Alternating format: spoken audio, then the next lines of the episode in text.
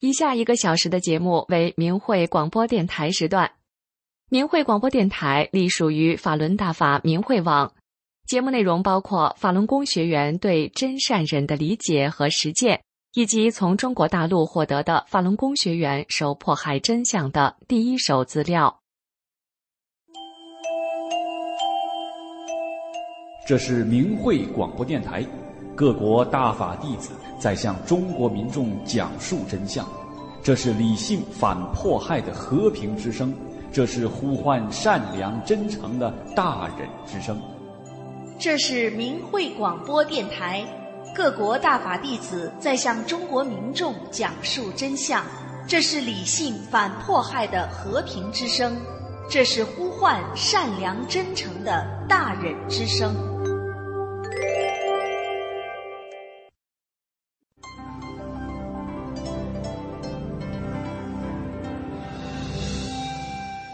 人心生一念，天地尽皆知。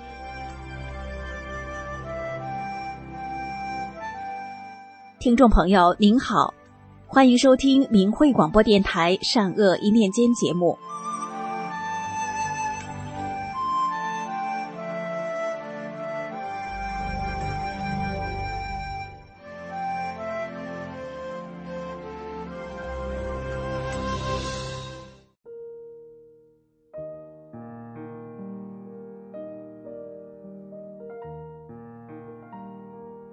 今年六十八岁了，一九九八年年底开始修炼法轮大法，亲朋好友都相信我告诉他们的九字真言，并且诚心念诵，他们因此都得到大法师傅的护佑，坎坷人生变得平坦。二十年来，我的哥哥嫂子都在大法中受益，二哥曾被洗沙机绞进去，但他捡了一条命。嫂子骑电动车摔在两米深的桥下，安然无恙。三嫂从两米高的平房掉到地上，摔在水泥檩条上。他儿子不放心，送他去医院检查，发现肋骨断了三根。可是当天下午，三嫂就到地里干活，没有一点疼痛的感觉。三嫂明白，这是因为他带着法轮功真相护身符。大法师傅保护了他，在场的邻居都说：“这法轮功真神奇呀！”弟媳明白大法真相，身上总是带着真相护身符。二零一四年春天，他骑电动车被汽车撞得不省人事，街坊打幺二零叫救护车送到了市医院。他醒来后马上要回家，医生说他的面骨断了两节。如果不动手术，很难自己长好。弟媳坚持要回家，医生让他在出现后果自负的单子上签了字后，才让他回家。到家后，弟媳不停的念“法轮大法好，真善人好”，一片药也没吃，很短的时间内面骨就长好了。二零零一年，我大姑姐夫得了股骨坏死。家里经济困难，换不起股骨，一直这么挺着。跟他得同样病的人，或者比他的病还轻的人，都有好几个去世了。可是大姑姐夫还一直生活的很好，因为他常常念“法轮大法好，真善人好”，他还爱看《大法真相》小册子。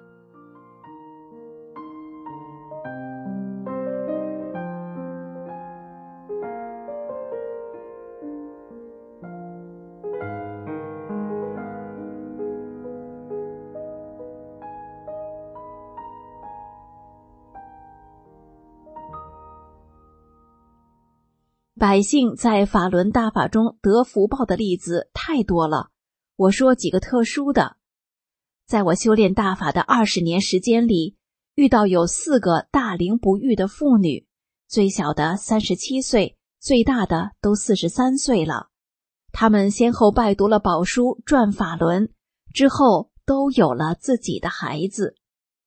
有一个十二岁的小男孩，从出生就患有先天性佝偻病。个子只有一米多高，一年只能长一到两厘米。每天早晨不吃药，他自己起不了床。我告诉他念法轮大法好，真善人好。两个月他就长了八厘米，而且早晨再也不用吃药了。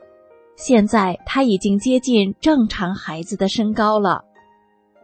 有一个天生黑脸的女教师，从小就没穿过白底的花衣服，因为脸黑不好看。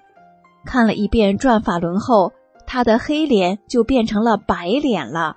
当他穿上第一件花衣服的时候，非常感动。有一个高血压引起鼻子出血的人，看了宝书转法轮，彻底根除了这个病。还有一个打石钻的人，得了尘肺病，濒临死亡的时候拜读了转法轮，结果不到三个月就痊愈了。还有一位教师，早在十几岁就得了神经性头疼，这个病折磨了他将近五十年。他读了转法轮后，不到三个月就痊愈了。他非常感恩大法，现在他真正的走进大法修炼中来了。有一个人因为车祸导致断臂，后来引起小臂骨粘连，胳膊弯曲，伸不直，已经十几年了。他只做了大法第一套功法的八个动作，当场胳膊就伸直了，真是神奇呀！还有一位七十三岁的老太太，患神经衰弱二十多年，整夜不能入睡。他诚心念诵“法轮大法好，真善人好”九字真言，整整念了大半夜。后来不知道什么时候自己睡着了。从那以后，他能睡好觉了。老人家在村里逢人就说：“法轮大法好，真善人好。”这九个字是神字，念就能好病。每个明白了法轮大法好的人，都得到了大法师父的慈悲呵护，都得到了福报。希望更多的朋友们了解大法真相。认清中共的谎言欺骗，成念法轮大法好，真善人好，拥有美好的未来。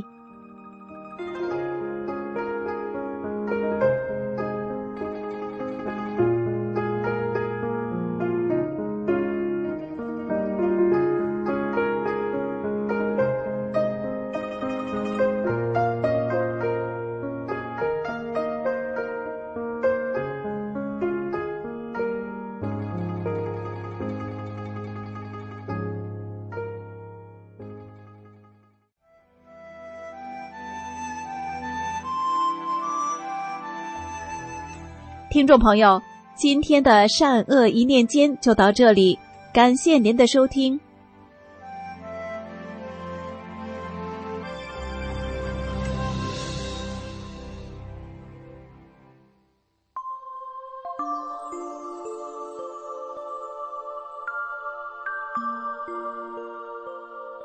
身心净化，道德升华。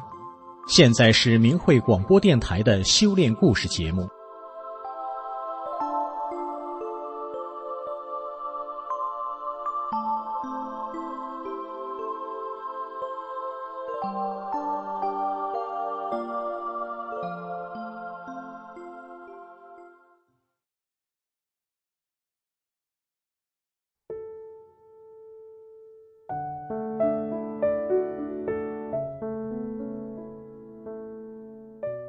听众朋友，今天故事的主角被关进了看守所。检察院的领导知道后，马上找上面放人。他说：“把全县唯一的好干部关起来，我不干了。”今天的主角到底遭遇了什么？我们来听听他的故事。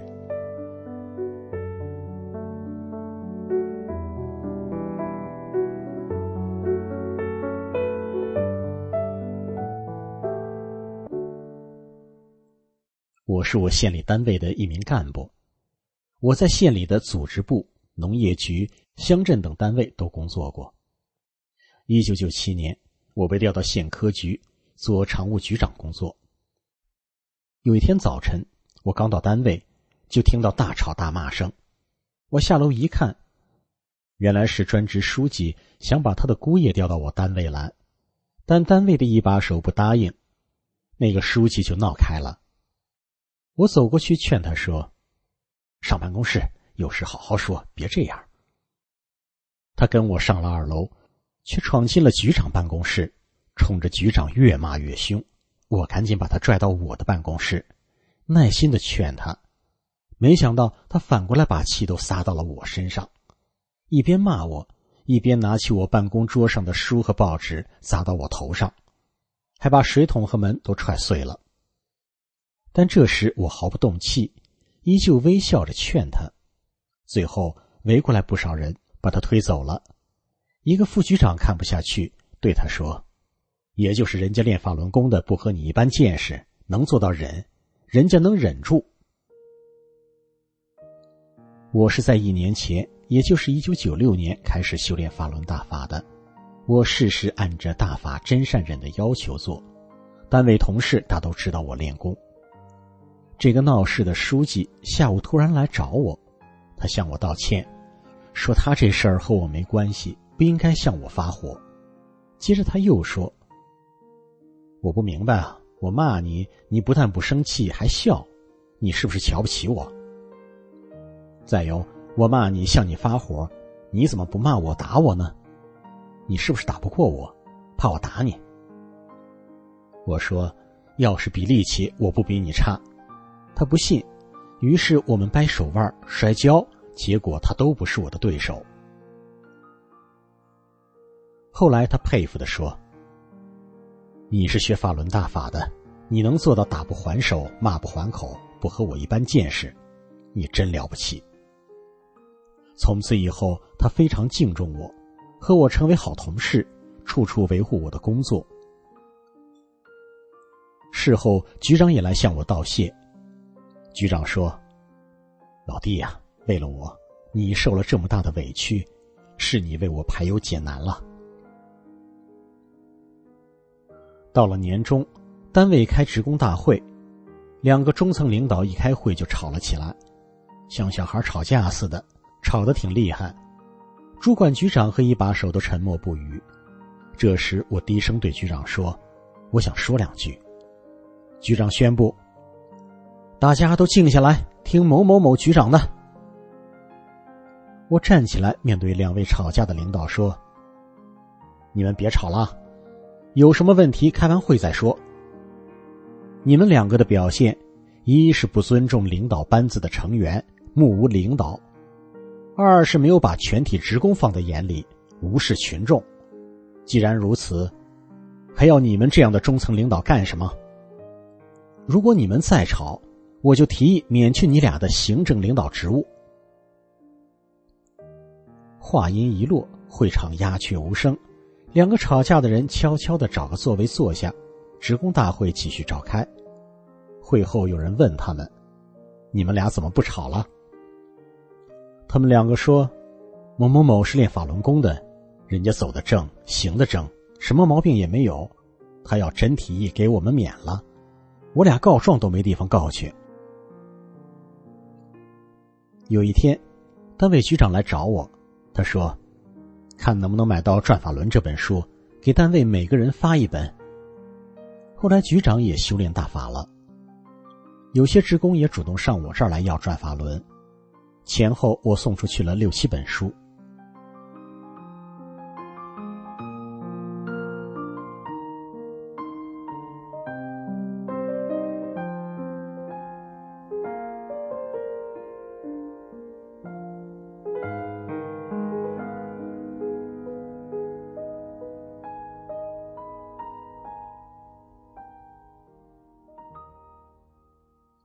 到了第二年。也就是一九九八年初，我调任建房领导小组当组长，主要负责建房各项合同的签订和资金的支配。在全体职工大会上，我单位的一把手公开介绍我说：“建房领导小组由某某某担任组长，因为他练法轮功，道德品质高尚，一心为大家着想，这是大家公认的。”我对某某某的信任超过对我自己的信任，单位的事情交给某某某，我放心。有一天，负责建筑施工塑钢窗的小张，向我单位的小詹问我家住处。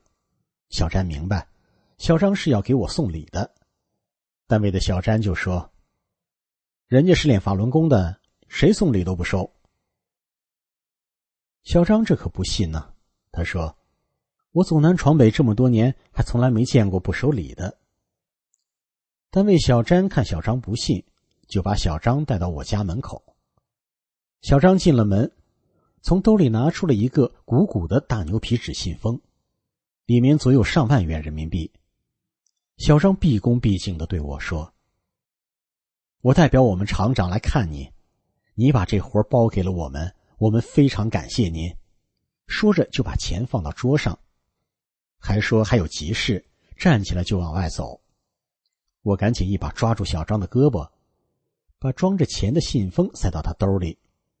抓住他的衣兜不撒手，让他坐下。我说：“我是修炼法轮大法的，我师傅要我们按照真善忍做好人，遇事为他人着想。我不收任何人的礼。你们挣点钱也不容易，你快把钱拿回去吧。”小张说：“不收下这钱，他没法跟厂长交差。”我说：“那你就把这笔钱用在提高工程质量上吧。”小张敬佩的说：“练法轮功的真不收礼啊，我还没见过像你这样的好人呢。”后来小张又找我妻子，我妻子也是修大法的，当然也拒绝了。事后，小张坚持要请我和妻子一起吃一顿饭，我答应他。吃完饭后，小张主动去结账，服务员说：“账已经结完了。”就在我们三人吃饭的中途。我就先把钱付了。其实，不管平时或是逢年过节，职工给我送钱送礼的，我也都一一回绝。当时我还主管单位的财务工作，吃喝拉撒的费用都由我签字报销。一天快到中午，一个熟识的乡镇村书记领着几个人来到我办公室，进门就说：“中午不走了啊，我们来了，还不请我们吃一顿？”我说行。一行人吃完饭后，我从自己兜里掏出现金结账，结完账没要收据。那村书记纳闷的问我办公室主任：“怎么不要收据呢？”意思是没收据怎么报账核销啊？办公室主任说：“要那没用，我们局长家里来客人请吃饭都是自己掏钱，从来不占公家一分钱便宜。”我们单位每年招待费至少都有十几万。饭店老板为了和我们拉近关系，结账时都会多开两三百，回去好报票子。但我不想得这不义之财，我就在收据上写上实际花销五百元，按实际费用报销。后来我们单位的综合楼竣工后，建筑商把单位几个主要领导的住宅地面都铺上了地砖。我知道后，根据房间的面积和地砖的质量，外加水泥和人工，合计两千八百元，我就让同事把钱转给建筑商，一共三千元。没过几天，建筑商来到我办公室，很无奈又非常敬重的对我说：“我只是想表达一下我对您的感谢，这点你也不接受，你练法轮功，送礼不收。”请吃饭跳舞也不去，变相给你点好处也不要，还把钱退给我，还多给我两百元，真是拿你没办法。这当领导的要都像你这样，那国家就好了。另外，我所在单位大大小小的官以检查工作为名，来要吃要喝的不少，省级的、市级的、县级的都有，他们还要求那种特殊的服务。有一天，市纪委一个处长来我们单位，领导把我叫过去一起招待。吃完饭后，汽车把大家送到一个地方，下车后进了一个大厅，我才知道这里是一个个包房。我转身走出大厅，到车里坐着。不一会儿，负责招待的领导从大厅出来找我，非得让我进去。我说：“我不会去做那种事的，我绝不会去的。”他就从车里往外拽我，我手拽着车把手，脚蹬着，他没拽动我。他气呼呼的说：“是不是因为你练法轮功？”我说：“是啊，练法轮功的哪有做这种事的？”坐在车里的司机说：“那领导不去，我替领导去行不行啊？”那位领导说：“和你有啥关系？这是领导才有的待遇。”我按照大法的要求，遵守道德底线，单位领导与同事都佩服。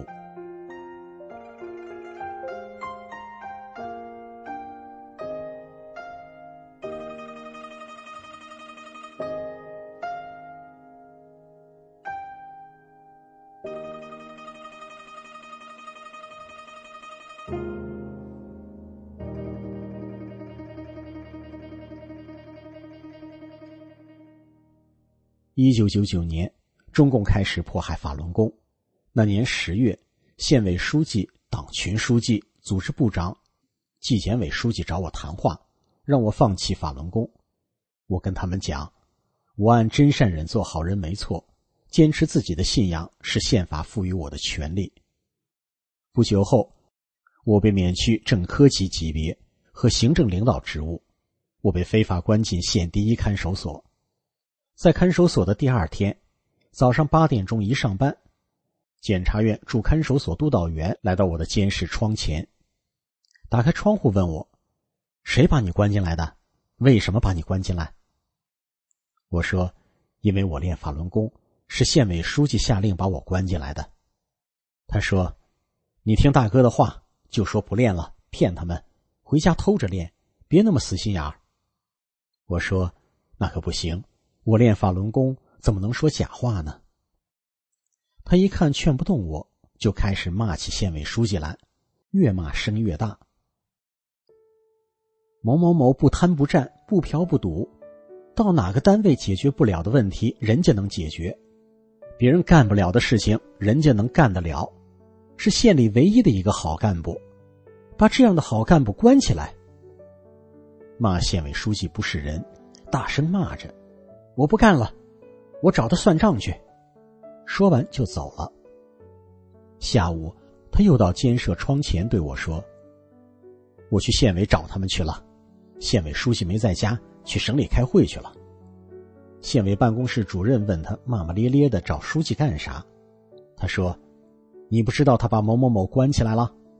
县办公室主任等人也感到很惊讶。他这一吵吵，狱警都出来看。他手指着狱警们，大声说：“谁也不许欺负某某某。练法轮功的是好人，谁欺负某某某，我跟他没完。”后来我在县第一看守所被非法关押九个月，我天天学法练功。狱警向所长反映说：“我不遵守监区制度。”所长说：“某某某归县委管，咱们管不了。”到了隔年。二零零零年六月，有一天，公安局政保科张科长把我从看守所带到他的办公室，非常严肃的对我说：“老弟呀，听大哥一句话吧，说一个不练回家吧。县委书记六一零、公安局等有关部门领导开会决定，要对你进行调查，调查你在工作过的地方是否有违法乱纪的行为，一旦发现有问题，要从严从重处理你。”你赶快说不练了，查出来一点事儿你就完了，公职、孩子、老婆都要受牵连的。我说，我真的没事儿，没做过一件违法乱纪的事。他摇摇头，无奈的把我送回看守所。几天后，县委纪检干部到看守所核实，说有一个我签字的三千元钱的借条，问我是怎么回事。我说。这是我原单位清欠款时，当时县委决定由公检法三部门配合我们做这项工作。那条子的三千元钱是给法院的，酬谢法院配合我们单位的清欠工作。于是纪检工作人员到法院找到原法院院长核实此事。过了几天，那个法院院长打电话到看守所对我说：“老弟呀，当时那三千块钱我入账了。纪检委干部已经核实完了，没事了。你要是别的事，我都能帮你把你弄出来。你练法轮功，我帮不上你啊。你自己多保重吧。半个月后，公安局政保科张科长又把我从看守所带到他的办公室。这次他让我坐下，还给我倒了一杯水，非常敬佩的对我说：“老弟呀，不查不知道，一查才知道你走过这么多单位，没有一点违法乱纪行为，吃喝嫖赌不沾一点边。嗨，只有学法轮大法的人能做到这一点，你才是真正的好人呐。”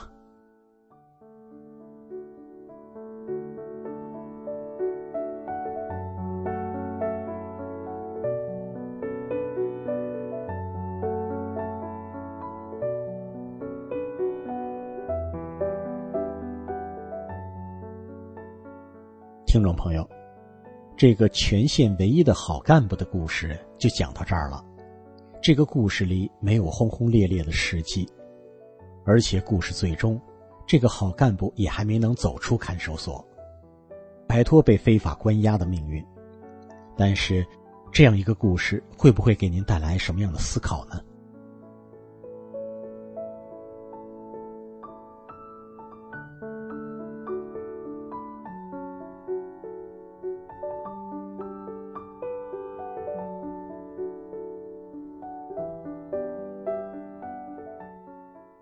我们今天的故事就说到这儿了，谢谢您的收听，我们下次再见。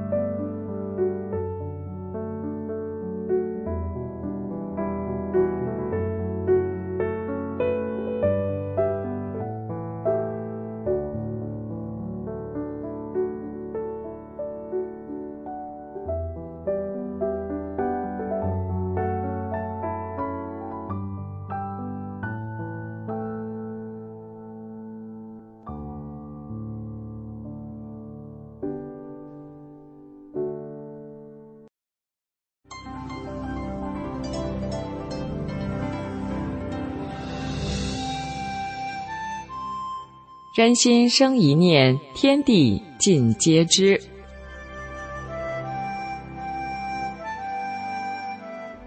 听众朋友您好，欢迎您收听明慧广播《善恶一念间》节目。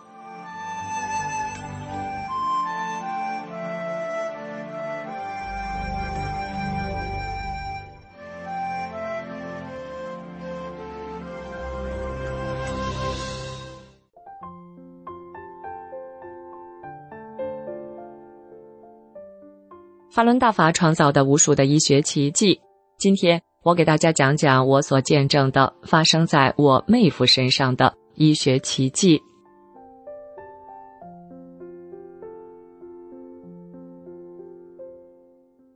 妹夫今年五十二岁，二零二二年十二月中旬，中共病毒在大陆地区大肆传播的时候，妹夫的身体也出现了不良症状。大约在二零二二年十二月十八号前后。在中共无预警全面放开管控后，妹夫身体出现了症状：身上痛、头痛、发烧三十八度多，没吃什么药，反反复复烧了十三四天。期间，妹妹给他熬姜汤水、热敷、酒精擦脚等等，并没见好转。到了十二月三十号，实在坚持不住了。那天，妹夫体温又烧到了三十八点五度。因为妹夫从小患有肾炎，二零一四年肾衰，二零一五年移植了弟弟的肾脏。这次身体出现不良症状后，怕引起肾脏病变，托人找关系住进了当地医院的急诊科，输了些热毒清，雾化吸入一些化疗药，有一些好转。第二天住进了肾内科，又开始低烧，医院的医生也没有什么好办法，只是让物理降温，太高了打退烧针，让妹夫自己联系移植专家看怎么办。后来联系了北京专家，让用三到五天激素，用了两天退烧了。但是妹夫夫妻两个都担心，怕大量用激素会伤害其他的脏器。即使这样，身体还是不断的在高烧。当时医院里，不管是医护人员，还是病人，还是陪护的家属，几乎人人中招，无人幸免。医院里太多的人因感染了。无药可救而痛苦的离世，有年老的，有年轻的，有一家的爷爷没去世几天，二十一岁的孙女也在无药可医的瘟疫大劫中痛苦的离去。妹夫当时自身的病痛，又身处在医院那种时时都面临着生离死别的境况中，也真切地感受到了死亡的来临，心里感到了人生的无奈，人生的无常。痛苦的在死亡的边缘挣扎着。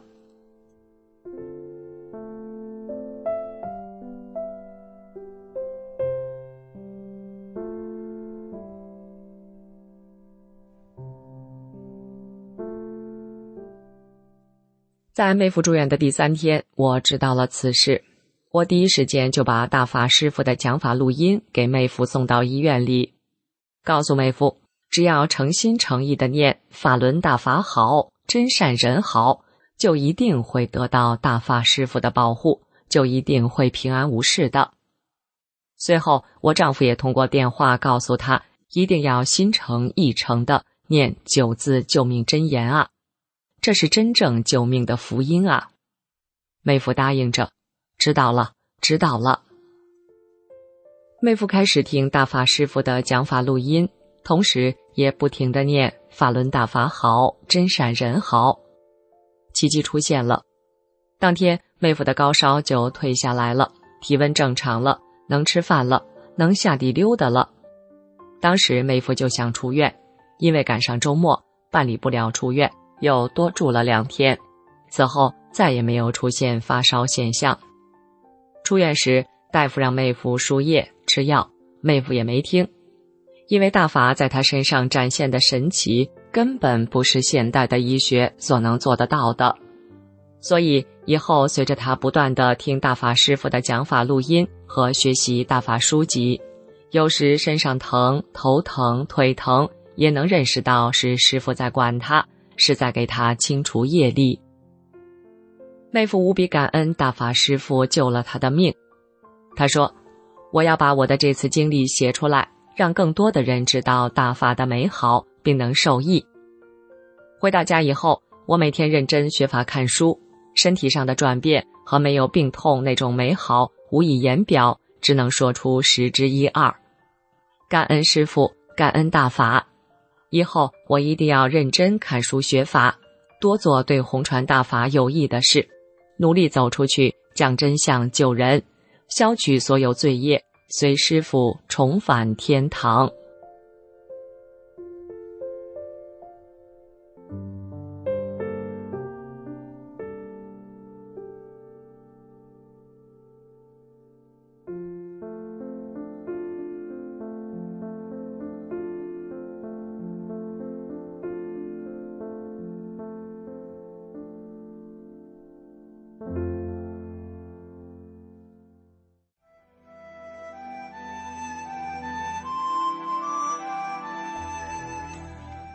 听众朋友，今天的善恶一念间就到这里，感谢您的收听。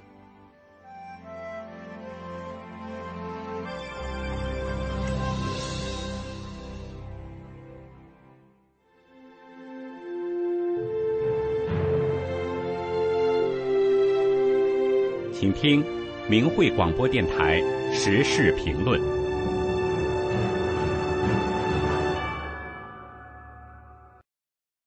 请听时事评论：他们为何忏悔？文章发表于明慧网，二零二二年十一月十八日。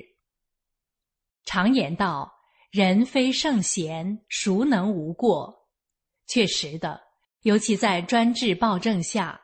当人们听到、看到的都是被加工过的一个个所谓的主义，都是被灌输的一个个所谓真理，人们会不知不觉被社会乱象所带动，甚至随波逐流。在漫天的谎言下，很多人会撒谎骗人，并习以为常。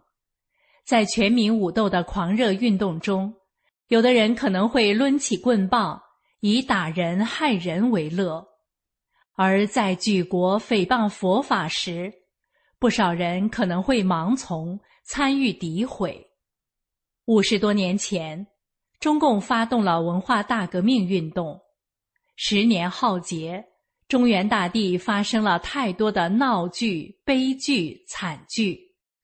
在那时，师生反目、夫妻揭发、武斗群殴、揭发批斗。日日发生，习以为常。我们先来看一组镜头，在北京中学生的一场红卫兵武斗中，十六岁的王继玉挥舞大棒，打死了一位十九岁的青年。四十三年来，王继玉常常在黑夜中惊醒，不断问自己：“我打死人这事儿该怎么算呢？”二零一一年一月，经过四十多年内心煎熬后，已经六十二岁的王继玉选择站了出来，向世人说出了自己的罪。忏悔太虚了，我不求原谅，我认账，活该受折磨，遭报应。说出来是为历史留下证据。镜头二。福建省泰宁县六十八岁的雷英郎，对于自己当年戏弄、侮辱所谓走资派的行为很惭愧。他说：“多年后，通过反思，认识到我的作为很卑鄙，侮辱了他人人格，追悔莫及。”我们再来看镜头三，陈毅之子陈小鲁在著作《陈小鲁反思》。文革真诚道歉中称：“我作为当时八中学生领袖和校革委会主任，对校领导和一些老师同学被批斗、被劳改负有直接责任。”陈小鲁还说：“我的正式道歉太迟了，但是为了灵魂的进化，为了社会的进步，为了民族的未来，必须做这样的道歉。”没有反思，谈何进步？刚刚提到的王继玉、雷英郎、陈小鲁，他们为何忏悔？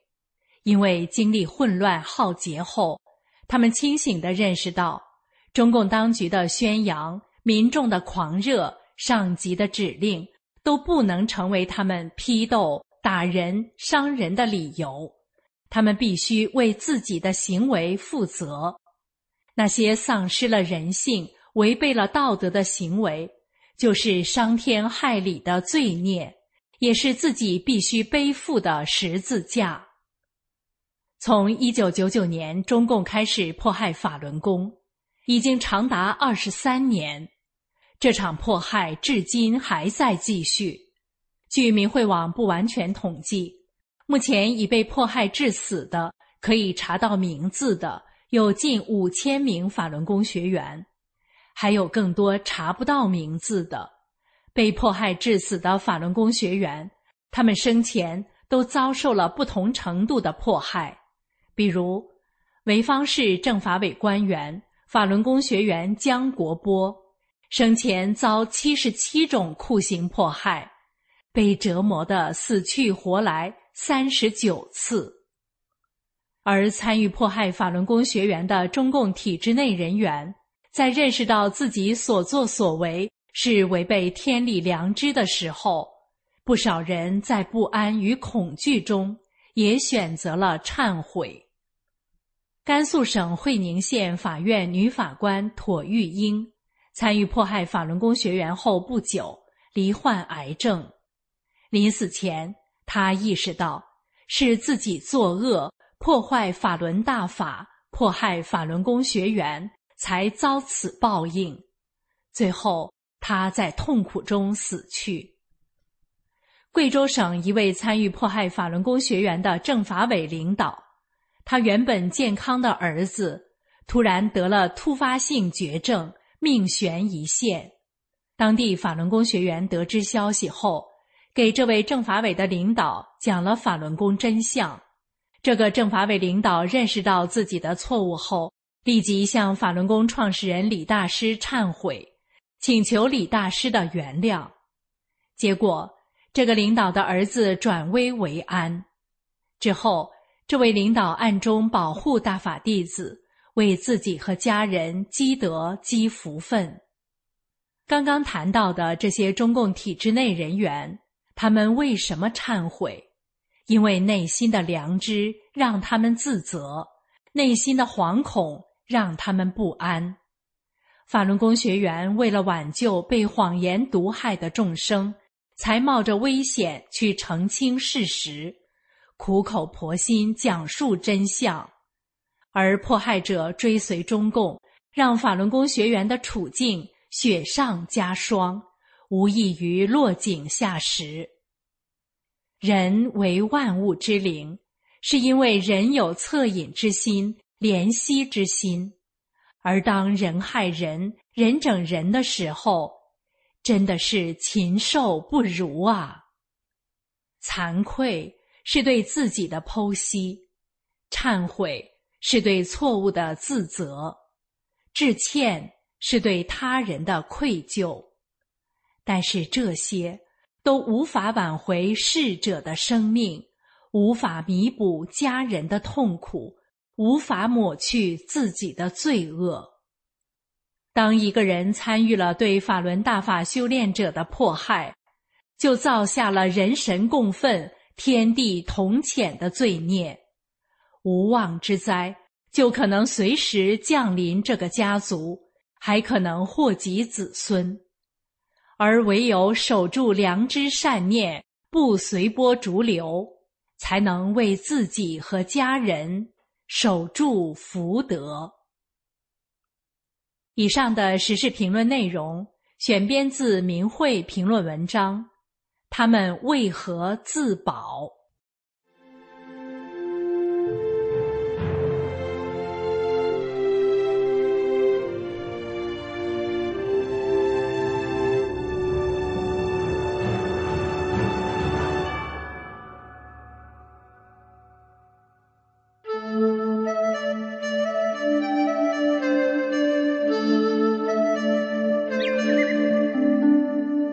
众朋友，大家好。明慧广播神传文化节目时间又到了，欢迎您的收听。顽石补祸福的说法在传统文化中由来已久。传说神仙女娲用五色顽石补天，女娲补天遗下的顽石幻化成通灵宝玉，正面刻着“莫失莫忘，仙寿恒昌”，反面刻着。一除邪祟，二疗冤疾，三知祸福。然而，世上还有一些能知天命、预示人类历史的顽石，有的意外闯入地球，有的偶然被发现。古今中外，十载确凿有这么几块石头，以非主流的方式演绎了人类社会石破天惊之纵横大事。成为打败主流的历史细节。今天我们来讲讲几块能传达命运的石头。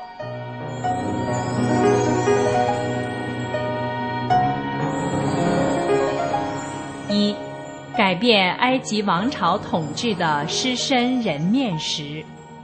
开罗吉萨高地上的狮身人面像是世界上最著名而又神秘的雕像之一，其起源与身世至今是个谜。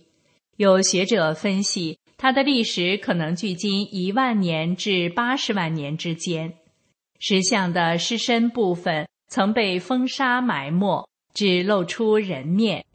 第一个被记载有据可查的狮身挖掘工作是在公元前一千四百年。整个过程被刻在狮身人面像前的祭梦碑上。祭梦碑记载着古埃及十八王朝法老图特摩斯四世一个神奇的梦。图特摩斯四世是法老阿蒙霍特普二世之子，本来没有王位继承权。他有一次外出打猎，累了。就睡在被黄沙埋住尸身的人面狮身像头下休息。他很快梦到太阳升到天顶，一位神灵出现了，许诺他，如果他能挖掘埋没的尸身并进行修复，他将成为下一任法老。图特摩斯四世立刻从梦中醒来，组织了一支队伍，开始了艰苦的挖掘工作。待他完成了对狮身人面像的修复后，神灵兑现许诺，图特摩斯四世真的成为了法老。一块被风沙侵蚀的石雕，意外改变了古埃及十八王朝的统治权。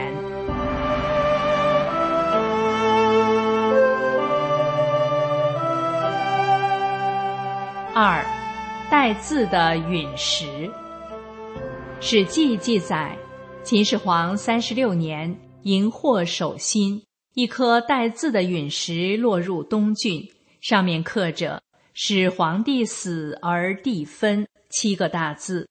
秦始皇遂将它焚毁了。不久，始皇巡行天下，有人手持玉璧拦住皇帝使者，说：“把它送给好持君，即水神。今年祖龙死。”那人随即不见了。玉府查看玉璧，竟是始皇二十八年出外巡视渡江时沉入水中的那块。始皇占卜后认为，外出巡游可避灾。恰恰第二年七月巡游途中，始皇驾崩。传统天人感应文化认为，天象变化对应人间大事。陨石坠落一般会被史官司天监解读为不祥之兆。周瑜死前天降流星雨，孔明死前一夜将星陨落。诸葛叹曰：“死生有命，不可得攘也。”一九七六年三月八日，吉林降下世界罕见陨石雨，中共三巨头死亡。七月二十八日，唐山发生大地震，震死二十四万人。一九八六年四月十五日，湖北随州发生陨石坠地。九天后，苏联切尔诺贝利核泄漏事件，核危害导致二十万人死亡。同年，美国挑战者号升空爆炸，七人遇难。二零二零年十二月二十一日。八百年一遇的土木合相凶险天象出现，三天后，青海玉树坠落十吨重陨石，中共病毒发生变种急剧，感染速率增百分之七十。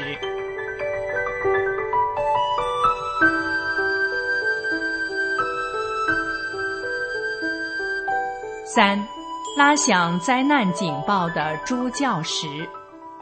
朱教石又称报警石，位于河南林州太行山深处，高宽各三米，厚两米，裸露于地面约四立方米，紫红色。朱教石正面可以清晰地看到酷似猪的两只眼睛，一只眼闭着，一只眼睁着，配合岩石的纹理，犹如一只体积庞大的猪。它的神奇之处不在于它长得像猪，而是每当世间有大事发生前，这块猪教石就会发出猪叫般的声音，数百年来屡验不鲜。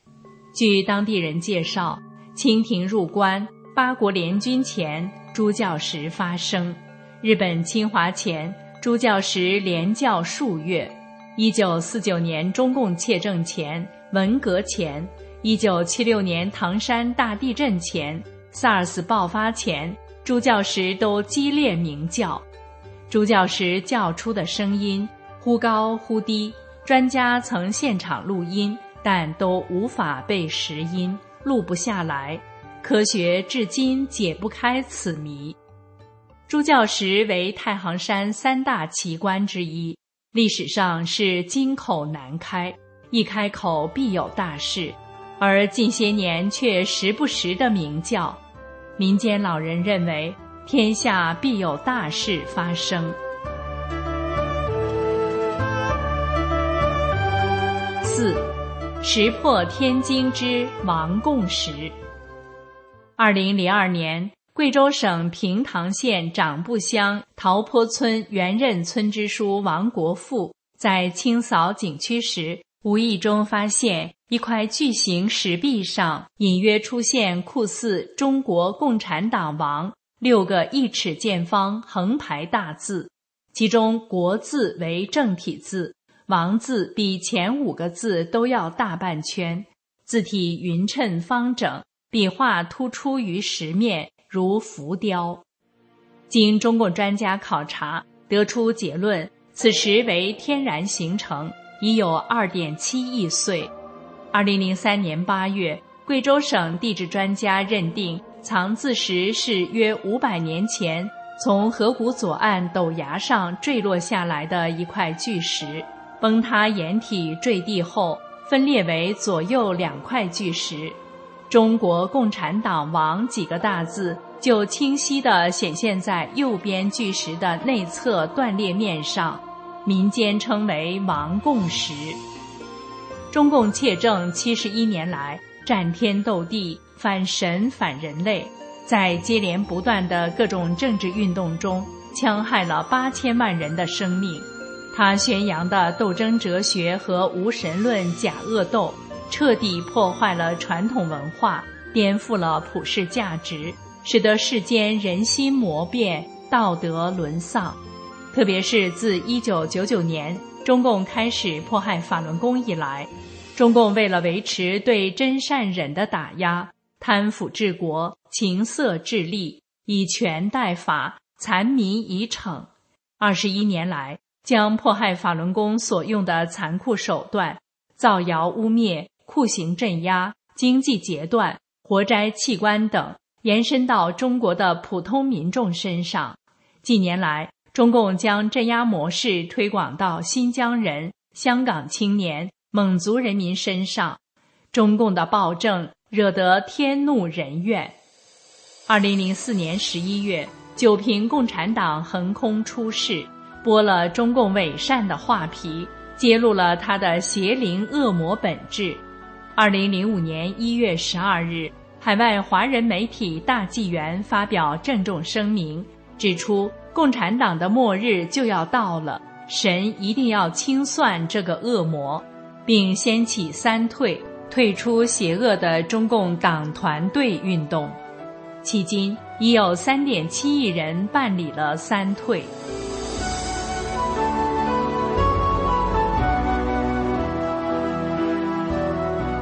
五，隐藏救劫真机的碑石。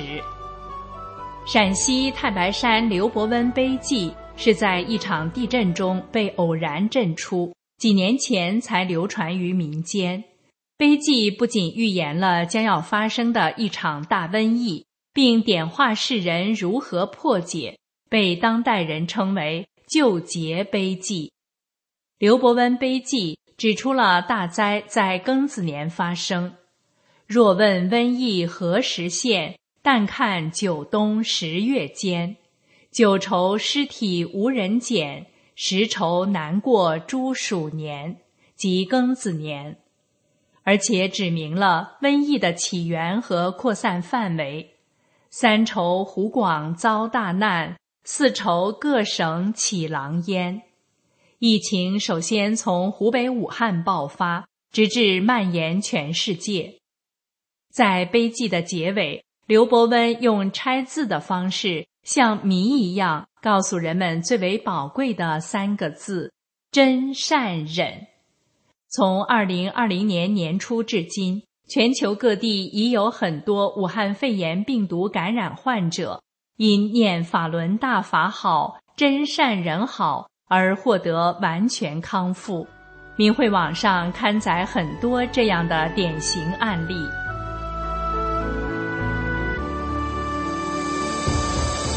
结语：石头开口，金玉良言。目前，瘟疫的大劫难正在以加速变异的方式侵袭着人类。王贡石和刘伯温救劫碑文告诉我们，在这历史的关键时刻，请务必远离中共，分清善恶，同时牢记“法轮大法好，真善人好”九字真言。才能在劫难中保命平安。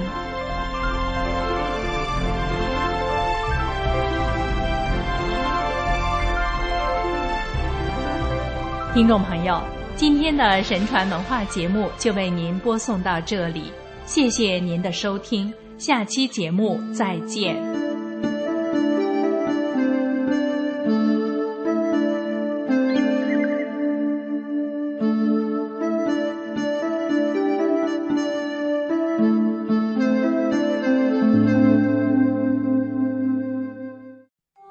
后是天音静月，请欣赏歌曲。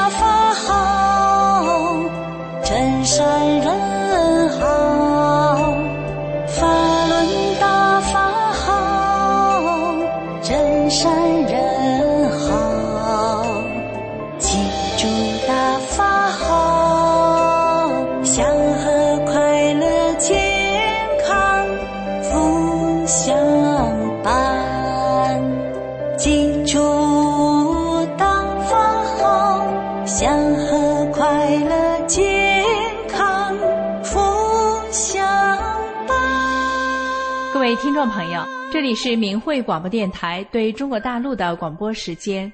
我们的收听时段是北京时间每天下午五点到六点。更多节目可以通过破网软件到明慧电台网站收听，网址是 m h r a d i o 点 o r g。今天的节目就为您播送到这里，感谢您的收听，我们明天同一时间再会。